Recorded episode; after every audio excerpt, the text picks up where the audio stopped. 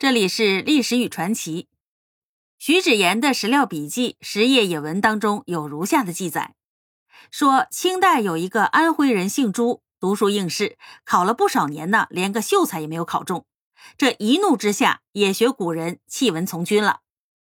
来到了军队之后，他当了一名书记员，辗转数年之间，随着大军在西北一带作战，隶属于一位陈姓的统领。这位陈姓的统领呢，是一名巴图鲁，骁勇非凡。这位朱书记员正当青春年少，长得颜值颇高，而且性情还比较柔和。陈统领非常的器重他。有这么一天，陈统领忽然招朱书记员来喝酒，两人对饮非常的痛快，以致大醉。统领要留下书记员同榻而眠，朱书记员瞬间酒醒了，坚决不干。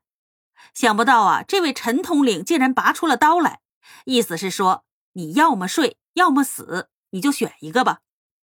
这朱书记员呢，不得已只能勉强相从。可是让这位朱书记员万万没有想到的是，这进了被窝才知道，这位统领啊，竟然是一个女人。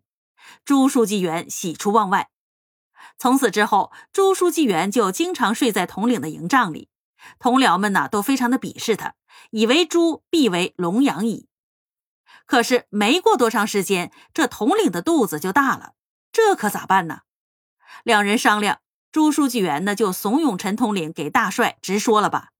他还给陈统领讲了花木兰的事儿，说估计呀也不会受到什么责罚。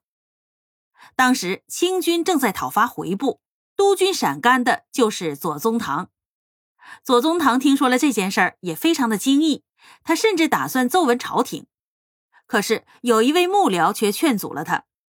这位幕僚是这么说的：“古今时事殊异，今朝廷方猜疑汉人，恐事涉期往，反因之得罪。”于是左宗棠下令，让朱书记员顶替了陈统领的名字，统领了他的手下，而陈统领就此换上了女装。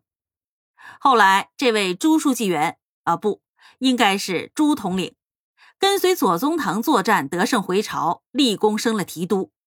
但是这人呢，一阔脸就变，他竟然又纳了两房妾，这可超出了陈木兰的底线。他大怒，拿着钱财，领着自己的孩子去了甘肃省城，从此就和朱某断绝了关系。那么，大家好奇的是。当初这位花木兰是怎么混进军队里的呢？原来那一年，将军多隆阿带军队从湖南进入陕西，道出金子关。当时军中也在不断的招募兵员，有一个童子应募而来。这位童子面黝黑，且多痘斑，然硕大多力，人绝不料其此也。这童子入营之后，先是牧马，后来被提拔为正牧。再后来，因为作战非常的勇敢，得剑升至记名提督巴图鲁。